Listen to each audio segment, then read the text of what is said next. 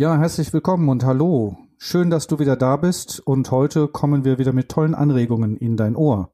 Nämlich Thomas und ich möchten uns heute darüber austauschen, was Bezugsrahmen oder ein Bezugsrahmen bei Menschen ist. Sag mal, Thomas, hast du schon mal was von Permeabilität gehört? Was ist ein Ditte? Oh, ein Hamburger Versuch, Berlinerisch zu sprechen. Schön, das klang gut. Also, lieber Zuhörerin, lieber Zuhörer, für dein To-Go heute geben wir vier Tipps zur Einschätzung deiner eigenen Permeabilität. Wir gehen da später noch drauf ein. Also deiner eigenen Offenheit für Veränderungen. Und ist das interessant für dich? Dann bleib einfach dran und wir gehen gleich weiter. Permanent Change. Hier erfährst du, wie du als Mensch im Unternehmen handlungsfähig bleibst und als Führungskraft die Zukunft mitgestalten kannst. Und hier sind deine Experten für Permanent Change, Thomas Lorenzen und Thomas Weers. Viel Spaß dabei!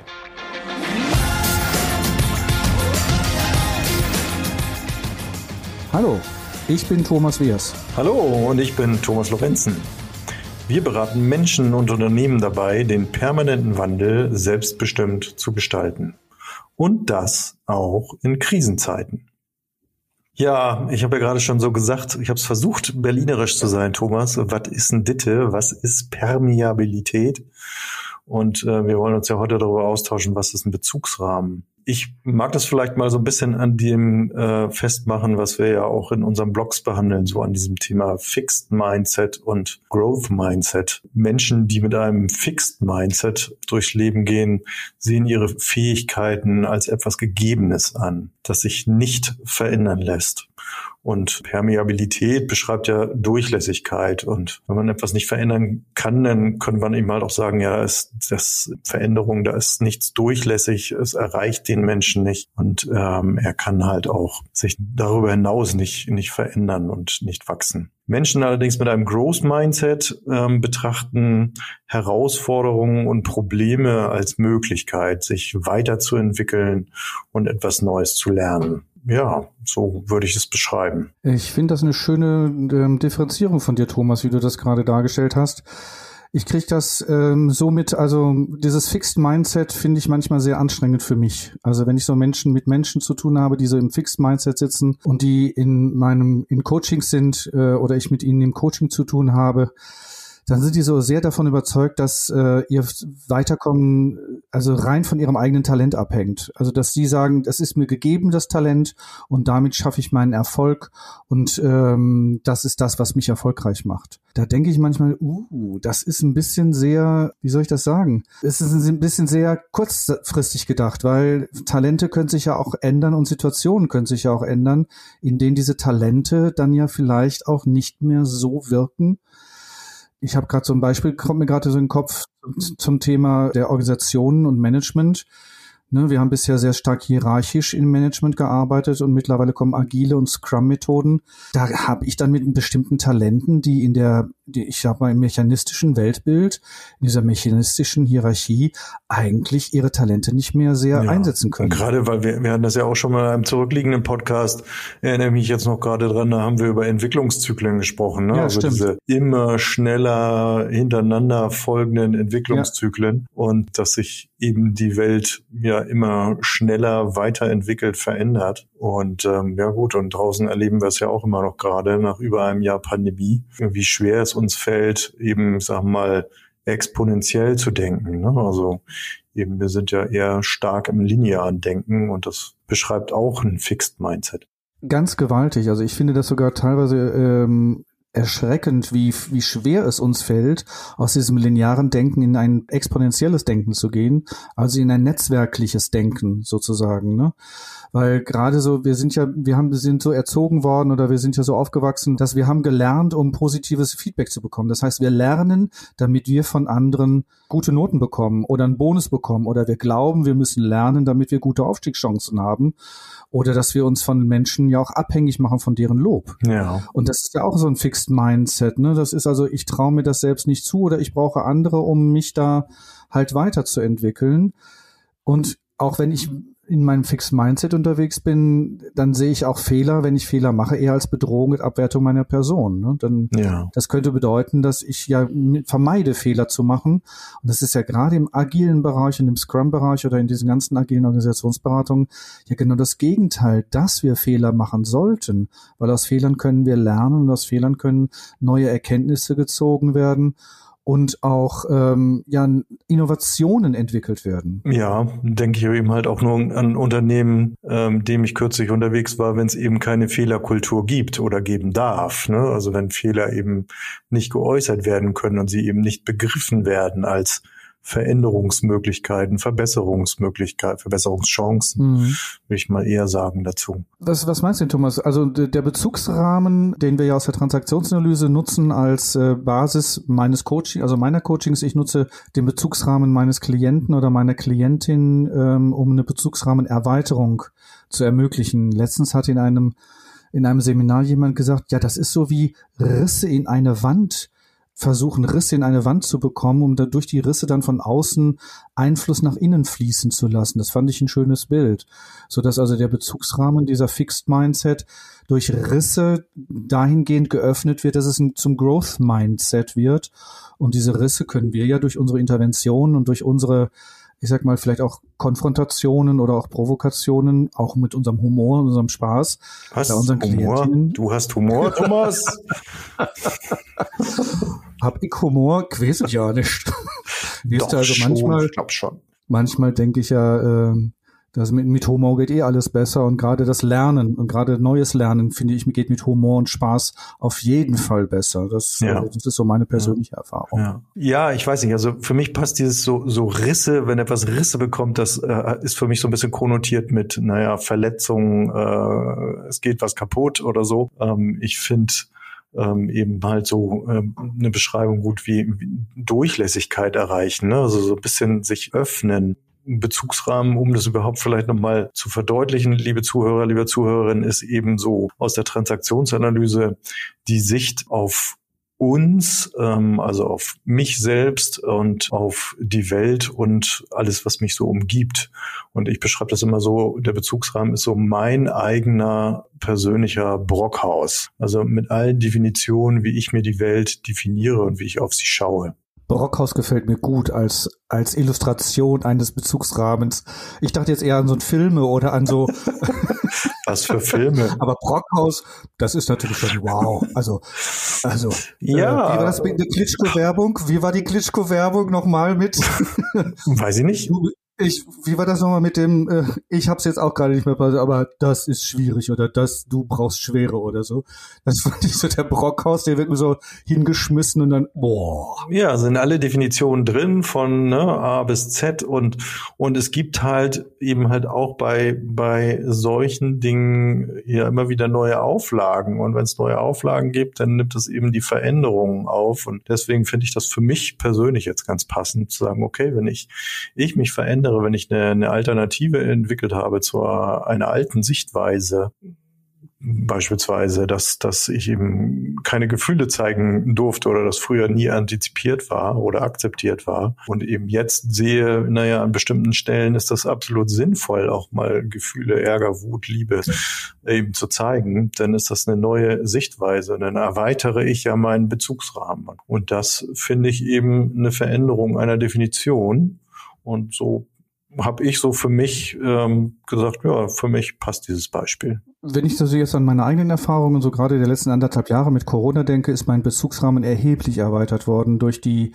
Formate, durch die neuen Formate, durch die Herausforderungen, die ich in meiner eigenen Arbeit erlebt habe, Digitalisierung, interaktive Plattformen, Bindung aufbauen im virtuellen Bereich, im digitalen Bereich.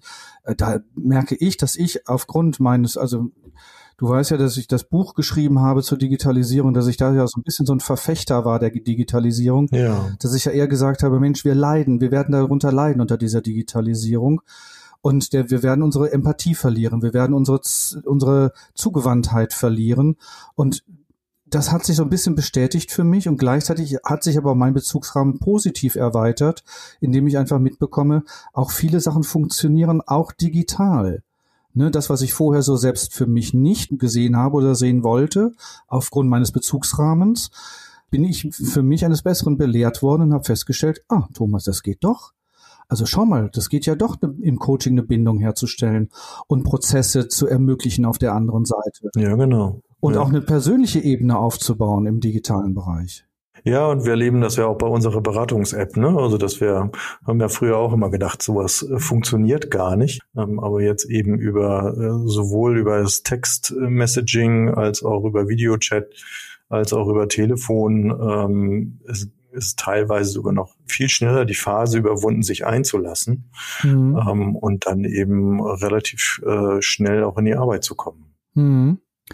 Ich habe ich hab, ich hab eine Frage mal an dich, Thomas. Äh, was, wie wie ja. stellst du eigentlich, wenn du so in deinen Beratungssequenzen bist, wie stellst du denn da einen offenen und einen geschlossenen Bezugsrahmen fest?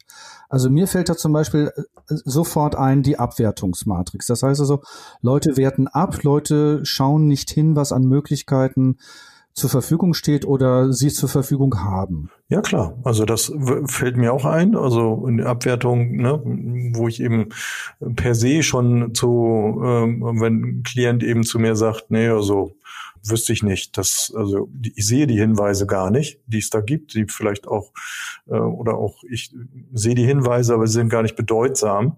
Also wenn so etwas eben abgewertet wird aus der transaktionsanalytischen Sicht und eben, sagen wir mal, so rausgenommen wird aus der der Sicht der Realität, wie sie ist, dann ist das ein Hinweis, finde ich auch.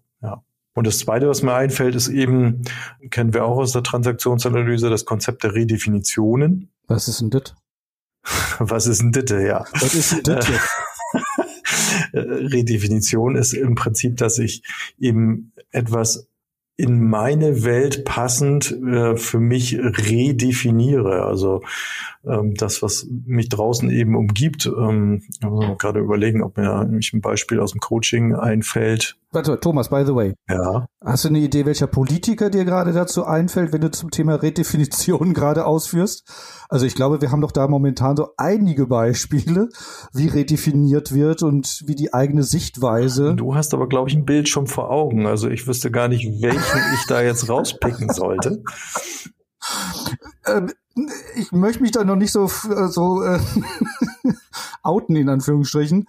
Nein, aber das wäre jetzt einfach ja mal spannend, mal zu, zu, zu schauen, also diese ganze Corona-Thematik.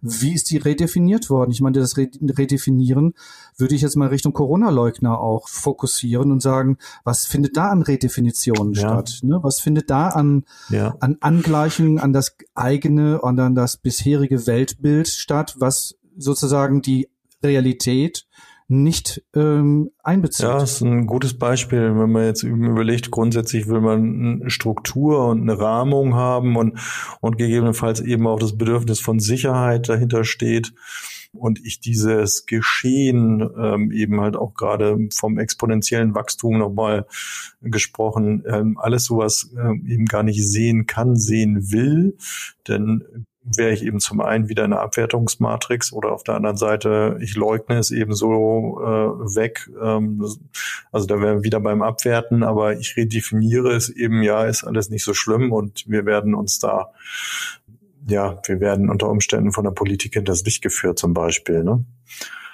Ja, oder ich höre dann so Sprüche wie, wir sind auf einem guten Weg und wir sind, wir haben doch alles im Griff. Dann denke ich immer, wo haben wir denn alles im Griff? Also wir haben es doch eben nicht im Griff. Genau.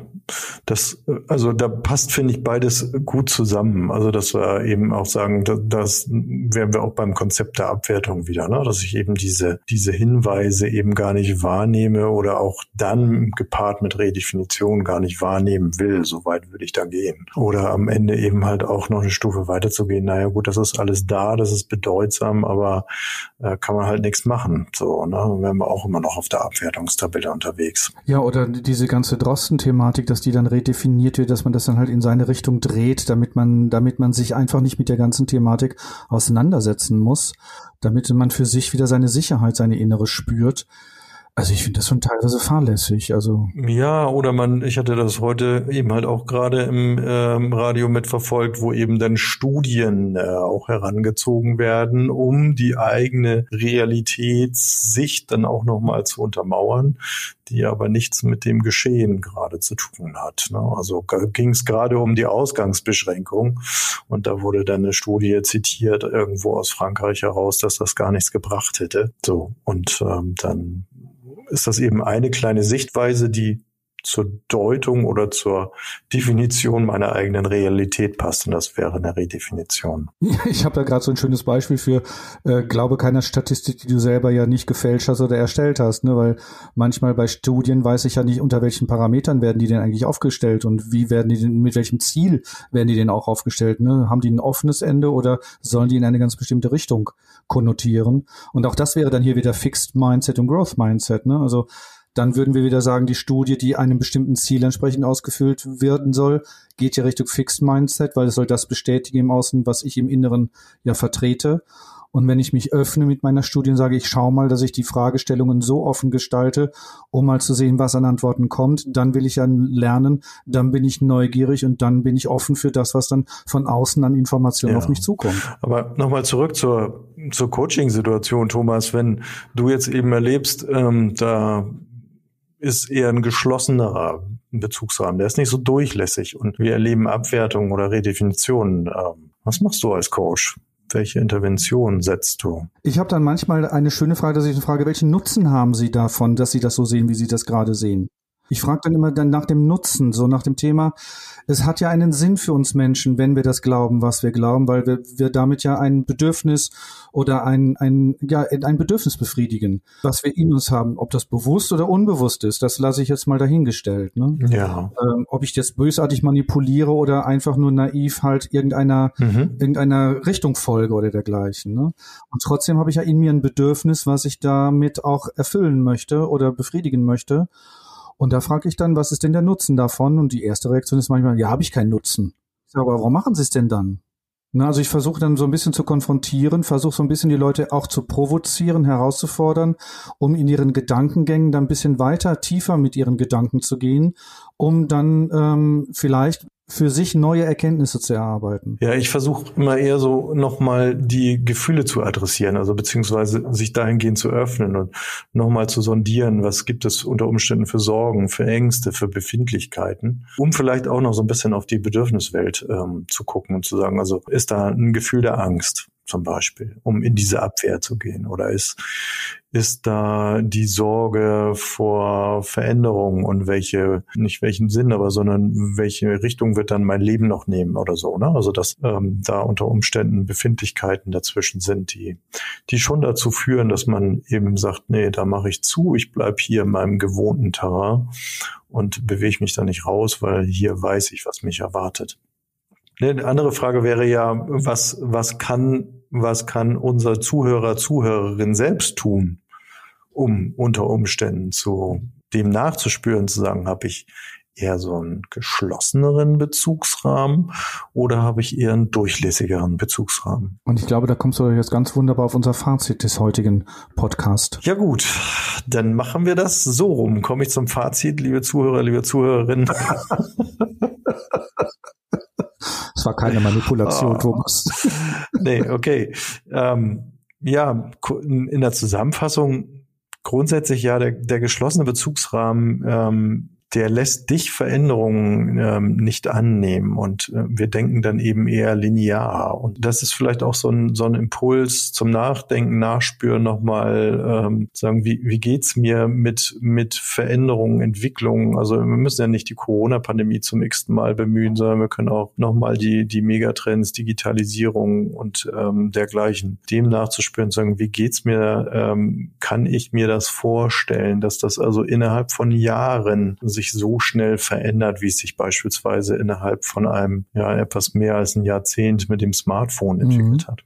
Das zweite, ja, das, das zweite, der geschlossene Bezugsrahmen sieht Also in einem geschlossenen Bezugsrahmen sehen wir eben äh, in einer Förderung nicht, also eine Förderung oder eine Unterstützung, äh, nicht wirklich ein Wachstum unserer eigenen Persönlichkeit. Das ist so der zweite Punkt, den ich da rausnehmen möchte. Und drittens der durchlässige Bezugsrahmen, ähm, wenn wir also eher so einen geöffneteren oder durchlässigeren äh, Bezugsrahmen haben, dann sind wir überzeugt davon, dass wir uns weiterentwickeln können und, und dass Veränderungen ähm, oder auch Fehler eben auch Chancen bedeuten und äh, haben damit eben die, die Offenheit. Und wir können exponentiell denken. Und das ist eben halt auch gerade jetzt so in Bezug auf die, wieder das Beispiel Digitalisierung eine Möglichkeit, die mal nachzuspüren.